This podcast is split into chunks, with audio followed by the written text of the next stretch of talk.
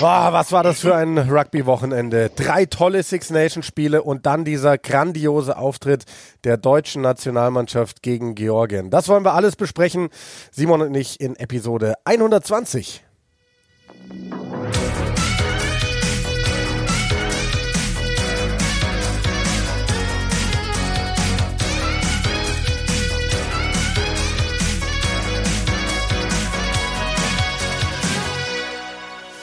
Ah, Simon, heute müssen wir eine schnelle Folge machen. Ähm, wir haben beide nicht so viel Zeit, aber wir müssen eine Folge machen. Das war uns beiden ganz, ganz wichtig. Ähm, das war so ein phänomenales Rugby-Wochenende. Ich finde eins der schönsten in meinem Leben. Ähm, du hast es äh, verfolgt aus Lenzerheide, ne? noch aus dem Skiurlaub alles. So schaut's aus. Ja. äh, ich liebe es, wenn du wieder beim Rugby kommentieren endlich bist, weil dann ist jedes Spiel das beste Spiel und jedes Wochenende das beste Wochenende und es ist ansteckend. ja, es ist aber auch. Aber mal ganz ehrlich, also ja, ich weiß, es ist vielleicht ein bisschen übertrieben, es gab schon viele geile Wochenenden, aber ey, wie das losging mit diesem schon sehr überraschenden Spiel Frankreich gegen Irland. Ähm, ich hätte, für mich waren die Franzosen vorn, wir haben das ja alles besprochen. Und dann hat das alles so eine Wendung und so weiter und so fort.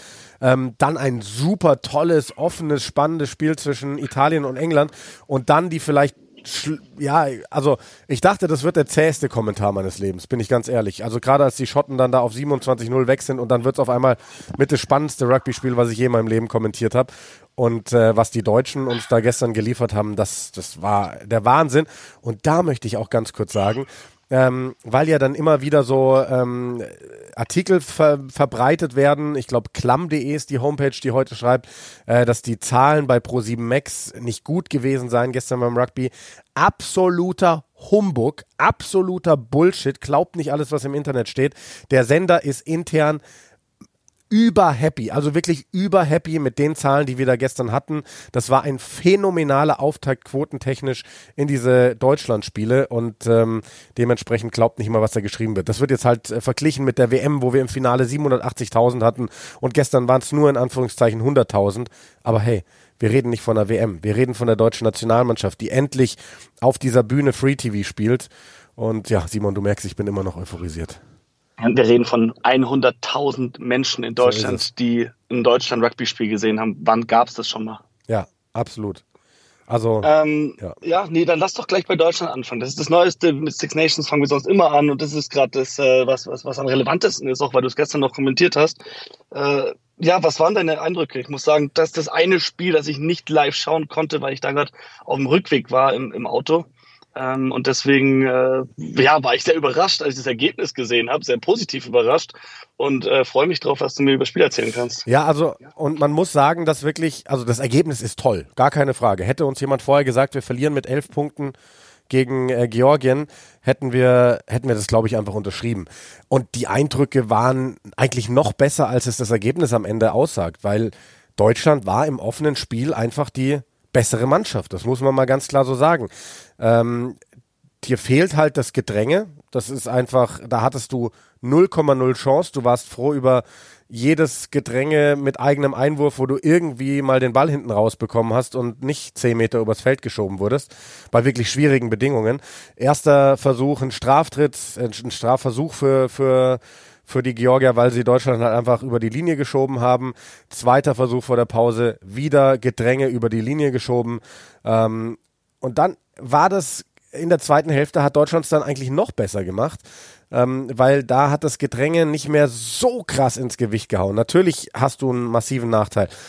Georgien hat dann etwas besser gespielt und ähm, Deutschland hat es insgesamt über 80 Minuten, fand ich, phänomenal verteidigt. Ähm, klar hat Georgien dann mal Lücken gefunden, aber in meiner Sicht, in Manu Wilhelms Sicht, und ich habe viele Leute gehört und gelesen, die auch der Meinung sind, dürfen eigentlich beide georgische Versuche in der zweiten Hälfte nicht zählen, weil es für uns klare Vorbälle waren.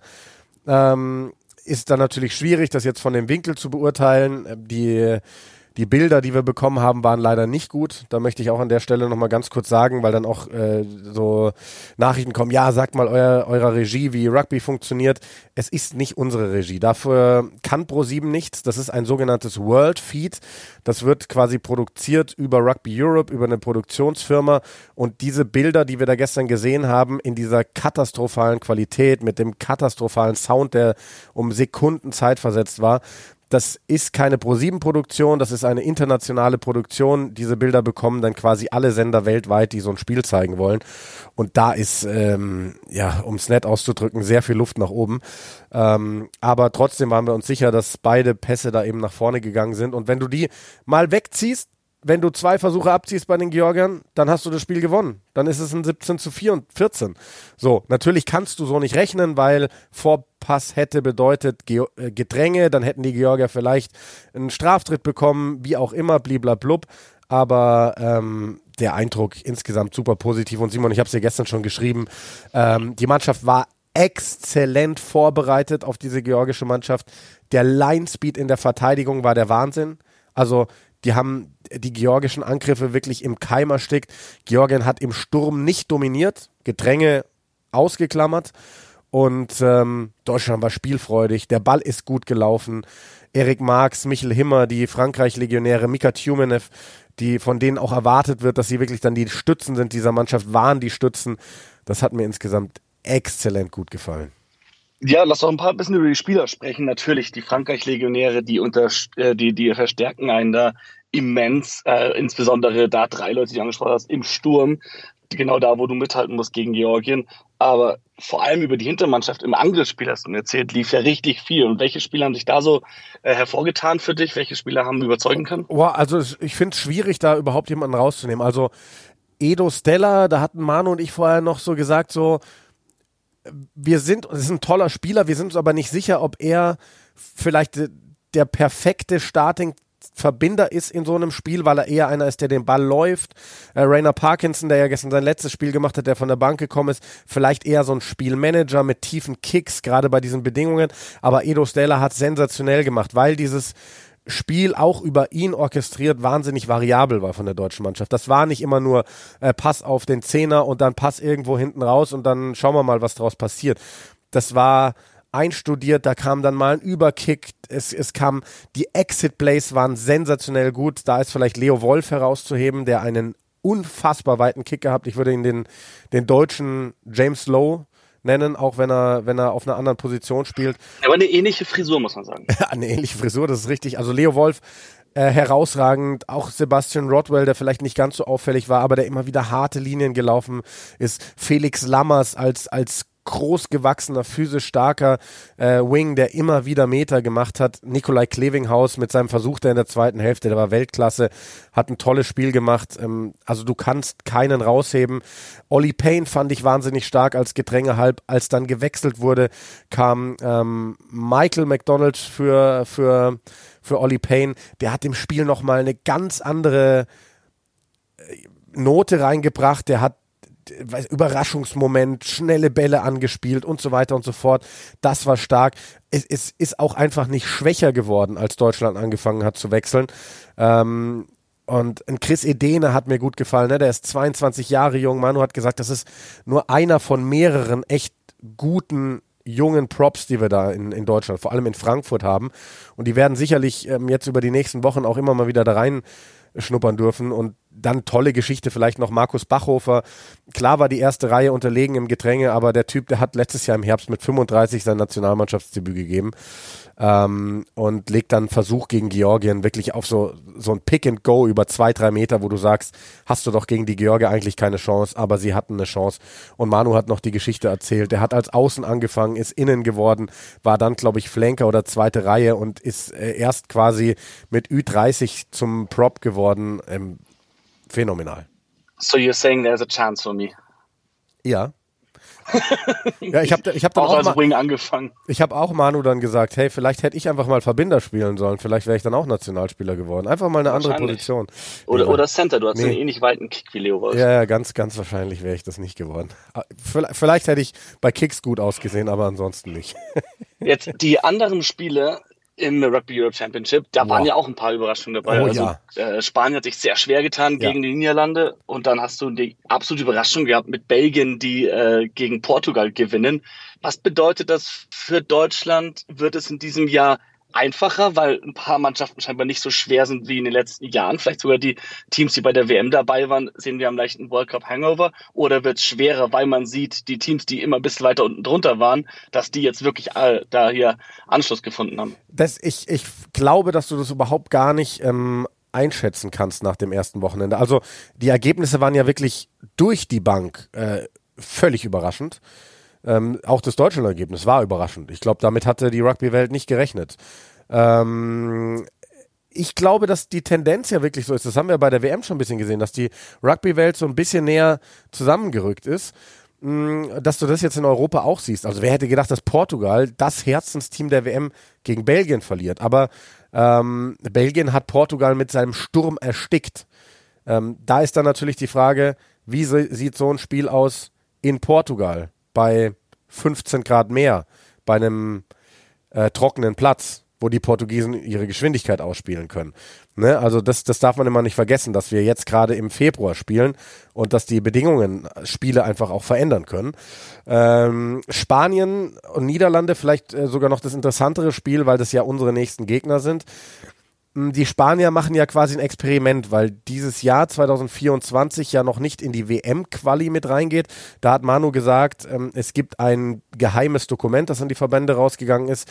Das wird wohl am Mittwoch besprochen und dann veröffentlicht, wie der Weg zur äh, Weltmeisterschaft aussehen wird. Ähm, also da weiß man noch gar nichts, aber das wird jetzt zeitnah dann kommuniziert. Gar nicht mehr so geheim, das, das geheime Dokument jetzt. Ist es so? Nee, ich weiß, nein, weil du es gerade hier erzählst. Naja, also ich weiß nur, dass es ein geheimes Dokument gibt. Ich habe das Dokument nicht gesehen. Äh, von daher ähm, alles gut. Und ähm, die Sache ist die, also Manu und ich sind uns sicher, ja, es darf jetzt eine Euphorie da sein, aber wir dürfen jetzt nicht erwarten als deutsche Rugby-Fans, dass wir jetzt irgendwie Spanien und die Niederlande weghauen, weil wir müssen in einer Woche nach Spanien und da ist es eben so, dass wir ähm, wahrscheinlich 20 30 Grad haben werden. Ähm, ich habe gestern in den Nachrichten noch gesehen, eine Dürre sondersgleichen im Februar, ne? Anfang Februar in Spanien. Da liegen ja Seen ähm, komplett, ähm, wie sagt man, also da ist kein Wasser mehr drin. Äh, es ist der Notstand ausgerufen worden in diversen, genau trocken, in diversen Regionen, weil kein Leitungswasser mehr da ist. Und dementsprechend, es wird warm, es wird schnell. Und ich weiß nicht, ob ein, ein schneller Gegner der deutschen Mannschaft so gut liegt. Das muss man dann mal abwarten. Ne? Also das, das kann durchaus sein, dass wir gegen Spanien nicht mehr so gut aussehen, dass wir da eine hohe Niederlage kassieren. Aber ich will jetzt gar nicht irgendwie sagen, boah, äh, stellt euch darauf ein, dass es nicht, nicht mehr besser wird. Kann natürlich auch sein, dass wir wieder wahnsinnig gut aussehen. Es kann auch sein, dass wir in Spanien gewinnen. Das wird nur verdammt schwer. Du hast da nicht diese 5300 Fans. Die Atmosphäre in Dessau gestern war sensationell. Also es war wirklich herausragend, was, was da abgeliefert worden ist von den Rängen. Und sowas hast du halt dann nicht mehr. Und sowas pusht dich schon nach vorne eigentlich. Ja, mega zu sehen. Also auch die, die, die Fans, die da ins Stadion gegangen sind, den WM, das WM-Momentum mitgenommen haben. Wir gehen da mit Rückenwind rein und das ist, äh, ja, ist richtig cool. Ich hoffe, dass es äh, weiterhin bei den nächsten Spielen auch so sein wird. Ja, absolut. Äh, gut, Simon, wir haben, wie gesagt, nicht so viel Zeit. Jetzt haben wir schon eine Viertelstunde gesprochen, vor allem über Deutschland. Lass uns noch ganz kurz die drei Six Nation Spiele machen, oder? ja, du, hättest du gedacht, vor ja? dem Wochenende, wenn ich dir sage, dass das Spiel zwischen Irland und Frankreich das deutlichste Ergebnis wird von den dreien? Ähm, ich hätte, glaube ich, gesagt, glaube ich nicht. Ich glaube, es wird das Wales-Schottland-Spiel und das war ja auf dem Weg. Aber ich hätte es nicht ganz ausgeschlossen. Allerdings hätte ich den Ausgang eher andersrum erwartet. Also wir haben da ja, ja viel, viel, drüber gesprochen. Ich habe die Franzosen, Franzosen viel stärker gesehen. Ähm, Sehe mich im Nachgang vielleicht ein bisschen bestätigt. Wir waren ja unterschiedlicher Meinung, wen dieses WM aus stärker getroffen hat. Äh, du warst der Meinung eher Irland, ich war der Meinung eher Frankreich und ich glaube, das hat schon reingespielt. Ich glaube, diese Mannschaft tut sich schwer, gerade die Köpfe wieder richtig hochzukriegen. Absolut, also, ich habe das komplett unterschätzt, aber das war denen anzusehen, die Spieler auf dem Platz, das hat denen nicht mehr so viel bedeutet. Denen fehlt wirklich dieses Why, was sie hatten, vier Jahre lang, diese Vorbereitung auf die Heim-WM, diese Euphorie. Das, und die sind wirklich, äh, ja, man, man, merkt, dass da wirklich was fehlt. Und da sind die Coaches jetzt gefragt. Vielleicht sind die Coaches selbst nicht so motiviert gewesen davor. Aber das kann nicht sein, dass eine Mannschaft da so auftritt. Und ja, ihnen fehlt ein Dupont massiv. Das hätte ich nicht gedacht, dass das so schwer ins Gewicht fällt. Äh, gar nicht mal im Angriffsspiel, aber die Befreiungskicks, dass er immer mit beiden Beinen kicken kann und so weit kicken kann. Lückü hat eher kurze Boxkicks gemacht. Ähm, und dann natürlich seine Einzelaktion, die er ganz oft, wie lange auf den Beinen bleibt, Tackles bricht, immer wieder für eine Überraschung gut ist. Nicht unbedingt nur vorne für die Tries, sondern auch hinten drin seine Arbeit im Angriff und in der Verteidigung. Sowas hat ihm gefehlt. So ein Spieler, der immer wieder für einen, einen Moment sorgt, der dich nach vorne bringt. Und man hat gemerkt, die warten einfach nur und es passiert nichts. Ja. Ja, absolut. Ähm sehe ich auch so. Also ich hatte auch das Gefühl, die Mannschaft war nicht so richtig gut eingestellt aufs irische Spiel und ganz ehrlich, Irland überrascht dich jetzt nicht mehr wirklich. Klar, die haben immer wieder einstudierte Spielzüge drin, ähm, die, die, die vielleicht eine Schwäche des Gegners aufdecken, aber so wie dieses Spiel gelaufen ist, äh, hast du von Irland keine Überraschung gehabt und äh, Frankreich hatte keine Antworten auf all das. Natürlich war, also was, was, was dann äh, Paul Willemse macht, der die WM verpasst hat, sorry, geht nicht auf dem Level. Äh, du tackelst einmal zu hoch, kriegst eine gelbe Karte, ähm, hast Glück, dass das nicht geupgradet wirst und dann passiert es dir nochmal. Also bitte, das, das geht einfach das nicht. Zweite war, das zweite war das erste, da haben wir drüber geschrieben. Ich habe das erste schon bei Rot gesehen. Äh, bin gespannt, was da auch jetzt danach äh, bei rauskommt. Das wäre der erste Spieler, der zwei rote Karten im Spiel bekommt. Ja. Ähm, aber das, das zweite, das war wirklich angelegter Arm. Das war wie Gilchrist letztes Jahr bei den Six Nations ah, das kannst du doch heutzutage nicht mehr machen. Nee, das nee. ist aber auch Faulheit. Da aufrecht stehen, Arm angelegt. Was denkt er sich dabei? Ja, absolut. Also, wie gesagt, das war, das war ganz, ganz schwach. Also, was, was, was davon Wir haben äh, natürlich wie alle darüber gesprochen, wie schwer fällt der Verlust von Johnny Sexton ins Gewicht. Jack Crowley hatte ein paar Fehler, aber generell hat er das Spiel eigentlich so gemanagt, wie du es brauchst und hat einen Rekordsieg oder rekordverdächtigen Sieg äh, in Frankreich geholt für, für Irland. Hätten wir das letztes Jahr gesagt von jemandem, der nicht Johnny Sexton ist, dass der auswärts in Frankreich ein ganzes Spiel spielt und äh, so dominiert, hätten wir es auf jeden Fall genommen. Was war dein Eindruck von Crowley und generell vom New Look Irland? Ähm, wie du sagst, also der hat das Spiel exzellent gemanagt. Ich glaube, der hat sich jetzt auch den den Platz da erstmal gesichert. Ähm, hatte viele Experten gehört rund um dieses Spiel, die gesagt haben, sie würden auch gerne ähm, äh, Jack Crowley, äh, Jack Crowley sag ich schon, ähm, äh. Äh, Kieran Frawley, Frawley sehen, ähm, gerade auch, weil der aus diesem Leinster-Umfeld kommt und ja die irische Mannschaft schon sehr Leinster ist. Aber Crowley, ja, es war ein Fehler dabei, aber ich habe auch im Kommentar die ganze Zeit gesagt, diese Fehler musst du so einem Spieler ähm, eingestehen der kommt da ganz neu rein. Und das Schöne für die Verbinder, ähm, jetzt vor allem für, für einen Crowley in der, in der Pole Position, würde ich mal sagen, ist, weißt du, die letzten Jahre war es immer so, dann hat mal einer seine Chance gekriegt. Man wusste vielleicht auch, Sexton fällt jetzt zwei Wochen aus und einer kriegt mal zwei Spiele hintereinander oder es sind zwei Spiele für andere Verbinder quasi da. Ähm, aber er hat, es gibt jetzt keinen Johnny Sexton mehr. Das heißt, ähm, es muss jetzt ohne ihn laufen und dementsprechend gibt es ganz viele Chancen und vor allem einen, einen langen Zeitraum, sich einzuspielen.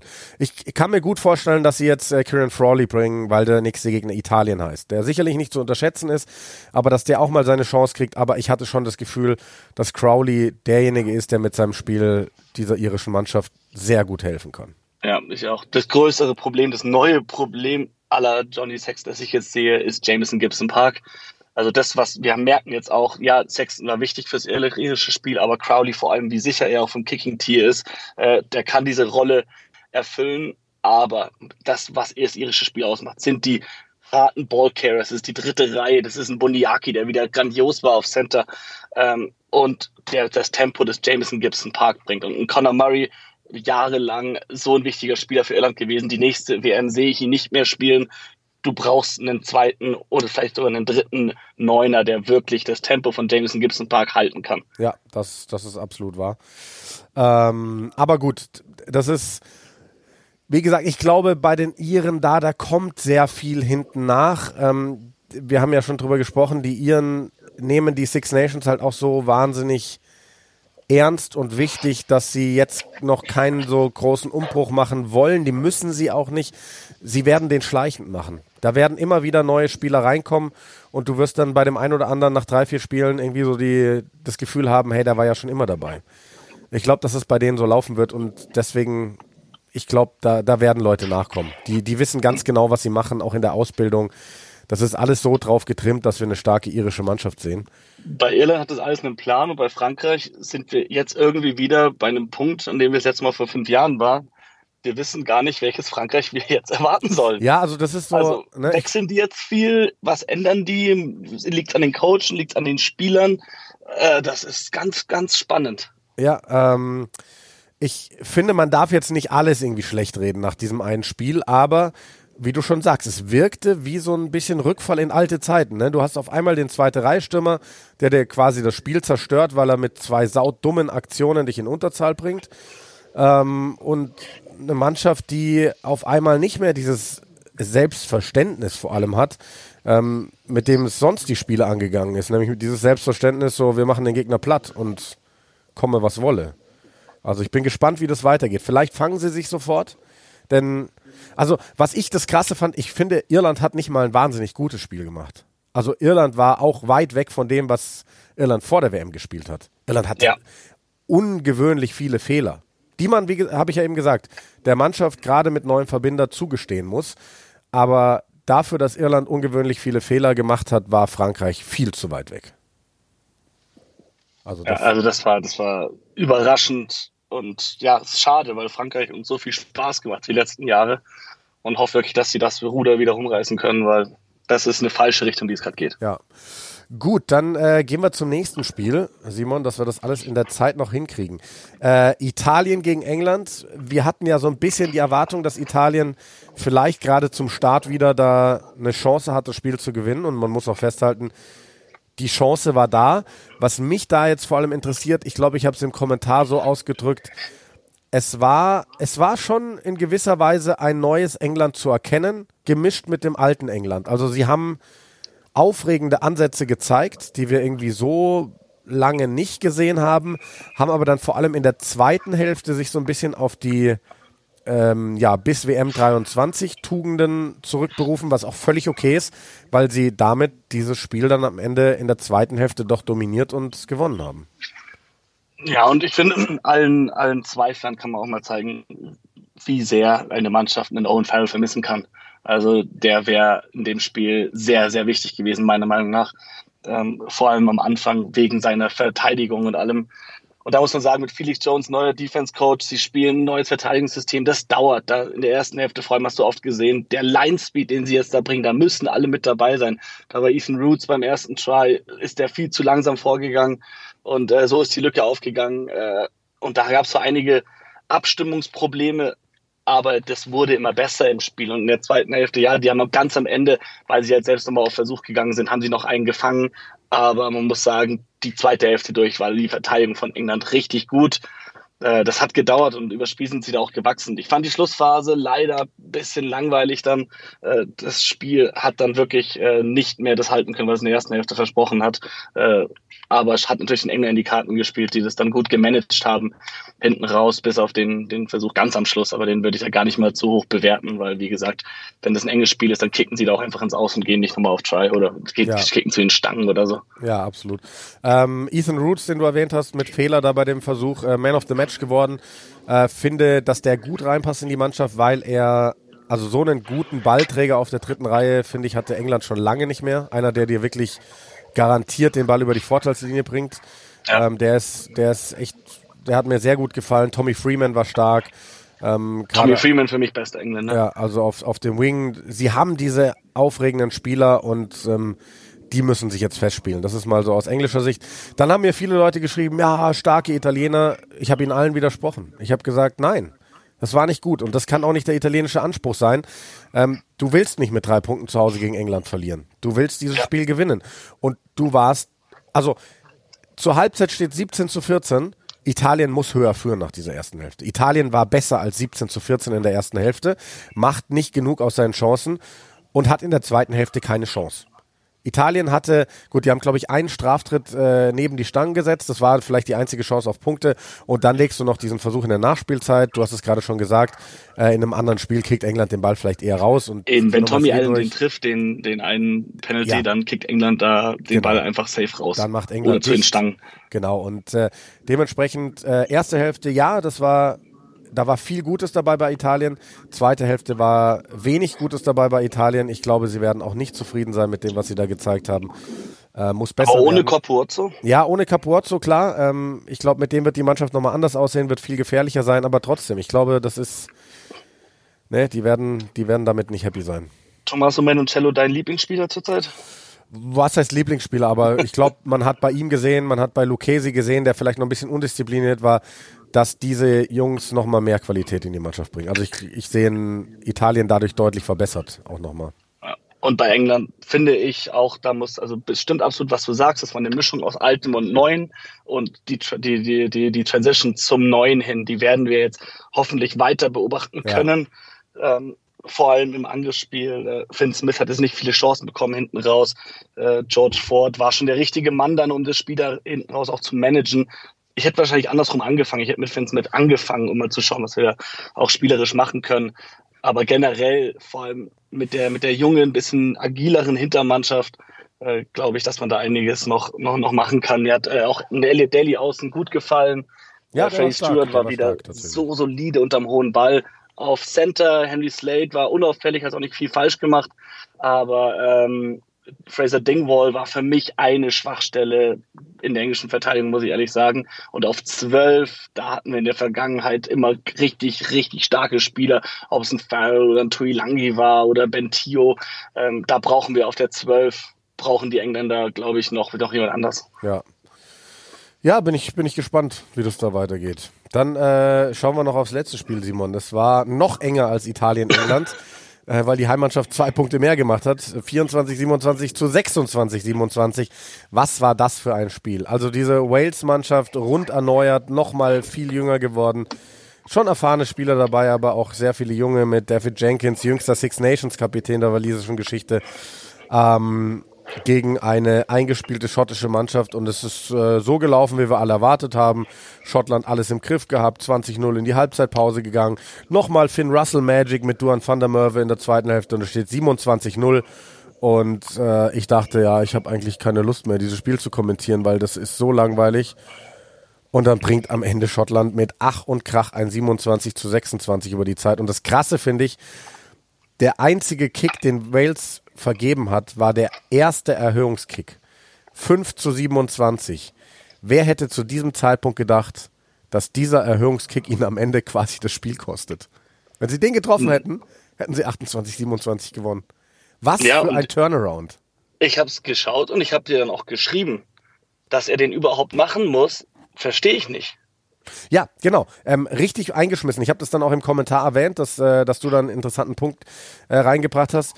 Es hätte eigentlich Strafversuch geben müssen, ne? Also, also da bin ich mir nicht sicher und, und da können wir können uns gerne auch Schiedsrichter, die das jetzt hören, schreiben äh, oder Schiedsrichterinnen gerne, weil tatsächlich ja, man, der Versuch ist gegeben, du spielst quasi Advantage, aber es ist doch ein größerer Vorteil, einen Penalty Try zu haben, als einen normalen Versuch, wo du dann die Erhöhung von weit außen kicken musst. Also für mich kann der Schiedsrichter da vor allem, wenn er eine gelbe Karte gibt für Maul runterziehen, direkt zu Penalty Try gehen.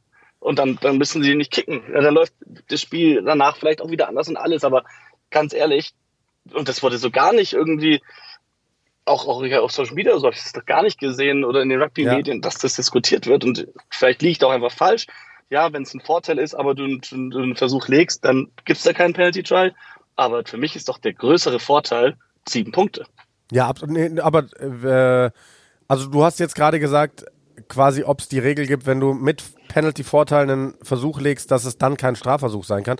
Das war ja gestern zum Beispiel äh, Deutschland-Georgien. Ähm, der, also der erste Versuch ist wie gesagt ein Strafversuch. Ähm, da kickt dann, also da geht dann Erik quasi als das Getränke schon komplett über die Linie geschoben ist, raus, sobald der Ball auf der Linie ist und kickt ihn weg, dann gibt er einen Strafversuch. Zweiter Versuch, Georgien, die schickt, die ähm, drücken uns wieder über die Linie, Schiedsrichter hat einen Arm draußen, Penalty-Vorteil, legen dann einen, Ver äh, legen dann, äh, jetzt bin ich äh, raus. Einen Versuch, ja stimmt, dann, ja doch, vielleicht ist da was dran. Vielleicht gibt es keinen Strafversuch. Hm. Wenn sie einen aber ja, aber von der Logik her, ja. versuchst du, du, du, du quasi, ja, ich weiß es nicht, du, du versuchst bei einem sicheren Versuch mit einem Regelverstoß hinaufzuhalten. Ja. Egal, ob es dir gelingt oder nicht. Du ja, wie gesagt, try. alle Schiedsrichter, die uns hören, äh, meldet euch gerne mal darauf hin, ähm, wie ihr diese Szene gesehen habt, weil das würde uns sehr, sehr interessieren. Es ist auf jeden Fall ein lustiges, interessantes Spiel, weil ich glaube, danach beide Mannschaften nicht, also beide Mannschaften werden sehr unzufrieden gewesen sein und nicht das Gefühl gehabt haben, hier irgendwas gewonnen zu haben. Also die Schotten nach der zweiten Hälfte, ja. das hat sicher nicht angeführt wie ein Sieg und wie Wales in der ersten Hälfte aufgetreten ist und das Spiel am Ende auch verloren hat, die werden auch alles andere als zufrieden sein. Absolut. Und, und Schottland hat für mich so, also die sind ja gecruised in der ersten Hälfte oder in den ersten 50 Minuten und das ist so frustrierend, dass sie da nicht mehr draus machen. Also klar, du spielst sehr locker und sicher, aber die haben sich zu sicher gefühlt und aber haben sich nicht mehr auf den Gegner eingestellt irgendwann. Und da war nur als erst machen wir noch den Bonuspunkt, aber nicht dran gedacht, dass wir noch 15 Gegner auf den Platz stellen. Die haben dann das ganz schnell umgedreht. Ich habe beim 27-0 habe ich ja im Kommentar auch gesagt, also für Schottland geht es jetzt eigentlich ja. nur darum, so schnell wie möglich noch einen Versuch zu legen, um den Bonuspunkt zu holen. Weil, also so ein. Sind wir auf dich gehört. So eine Wende, ja, äh, kannst du ja eigentlich nicht erwarten. Also das war. Und vielleicht lass uns da noch ganz kurz sprechen. Also Schottland wirklich äh, schockierend, wie sie eingebrochen sind. Darf dir mit der Mannschaft nicht passieren, die da auf dem Feld stand. Bei Wales, ähm, ich kann mir vorstellen, die nächste Startaufstellung wird ganz anders aussehen, weil ich glaube, alles, was da reingekommen ist in der zweiten Hälfte, hat sich sehr, sehr viele Pluspunkte ja, aber es war auch die Taktik. Also es war nicht nur das, das, das Personell, es waren auch die, die, die, war auch die Taktik. Also in der ersten Hälfte haben die ja alles weggekickt. Und das war so gar nicht, wie wir erwartet hatten, dass Wales spielen wird.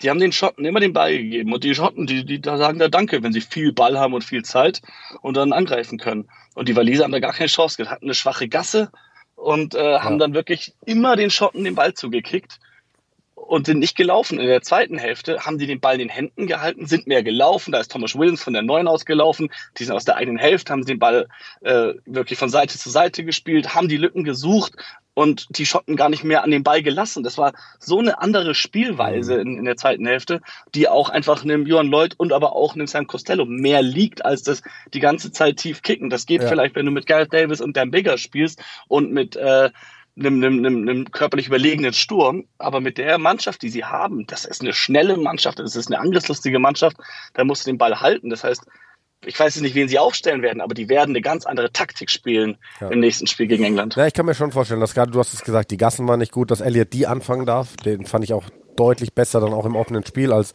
Ryan Elias. Ähm, ich glaube, dass äh, Kieran Asirati vielleicht eine Chance bekommt, auch in der ersten Reihe Leon Brown. Der hat nicht überzeugen können. Ähm, ich glaube auch, dass Owen Watkins äh, Platz tatsächlich sehr, sehr wackelt und ein Alex Mann hat, glaube ich, auch eine Chance verdient in der dritten Reihe. Also die haben alle einen mega geilen Job gemacht, die da reingekommen sind. Das war schon sau gut dann in dieser zweiten Hälfte. Ich bin, ich Aaron bin so Wainwright, ja. schlechteste Frisur, bestes Spiel auf dem ja, Feld. Brutal. Also war, aber auch erst in der ersten Hälfte nicht, in der ersten Hälfte nicht. In der zweiten Hälfte hat ja, er wahrscheinlich das Spiel seines Lebens gemacht. Ich hätte ähm, das Gefühl auch, weil, weil viele dieser Waliser haben jetzt zum ersten Mal äh, in, in Cardiff gespielt, oder so ein Heimspiel. Oder klar. diese junge Mannschaft, die hatten so nicht so diese ganzen Erfahrungen, die die Waliser sonst nur bei den Six Nations stark gemacht haben, vor allem so heimstark. Und in der zweiten Hälfte hast du gemerkt, wie das Stadion mitgemacht hat, wie die Spieler auch Kraft gesammelt haben von den Fans und sich da zurückgekämpft haben. Also das muss ein richtig geiler Tag gewesen sein, wenn du da im Stadion warst. Absolut, absolut. Nee, und da, das ist ein guter Punkt. Also so eine junge Mannschaft, die muss sich erstmal dran gewöhnen, vor der Kulisse zu spielen, ist ja klar. War ja auch, war ja auch hier ein kleines äh, Theater vor dem Spiel. Die, die Gäste dürfen ja entscheiden, ob äh, Dach auf ja. oder zu. Und die Schotten haben gesagt, nee, nee, auf, obwohl äh, der Wetterbericht äh, Regenfeuer gesagt hat. Und dann waren die Waliser, Warren Gatland, ja fast beleidigt. Und dann irgendwann haben die Schotten eingelenkt und haben gesagt, nee, macht es doch, doch lieber zu. Ähm, ja, spannende. Ich, ich verstehe das nicht, warum da immer die Gäste das sagen dürfen. Das ist das Stadion der Waliser, die sollten das selber entscheiden. Ja, also ganz auch. ehrlich, das, dafür, das, deswegen gibt es einen Heimvorteil. Ja. Man, du hast ein Stadion, wo du den, das Dach auf und zu machen kannst, dann sollen sie es von mir aus zu zementieren, damit niemand mehr das sagen kann. Ja. Die Waliser wollen es zu. Immer. Gut, äh, Simon, dann würde ich sagen, du hast nämlich gleich deinen nächsten Termin. Ähm, ja. Beenden wir die Folge hier mit dem Hinweis natürlich, ähm, nächstes Wochenende, Samstag, der zweite Spieltag bei den Six Nations, 15.15 .15 Uhr, Schottland gegen Frankreich, 17.45 Uhr, England gegen Wales. Ähm, beides mit dem Kommentar von Manu Wilhelm bei More Than Sports TV. Ähm, wir haben auch weitergegeben, dass der Stream nicht gut lief. Äh, wir hoffen, dass das dann besser gelöst ist. Sonntag bist, glaube ich, du dran, Simon, ne? mit Irland-Italien. Jawohl. 16 Uhr. Und davor gibt es dann schon auf Pro7 Max das Auswärtsspiel der deutschen Mannschaft in Spanien. Wir gehen ab 12.25 Uhr dann auf Sendung. Simon, cool, dass wir es geschafft haben. Äh, erfolgreichen Termin dir und danke euch fürs Zuhören. Bis ja, bald. Ciao, ciao.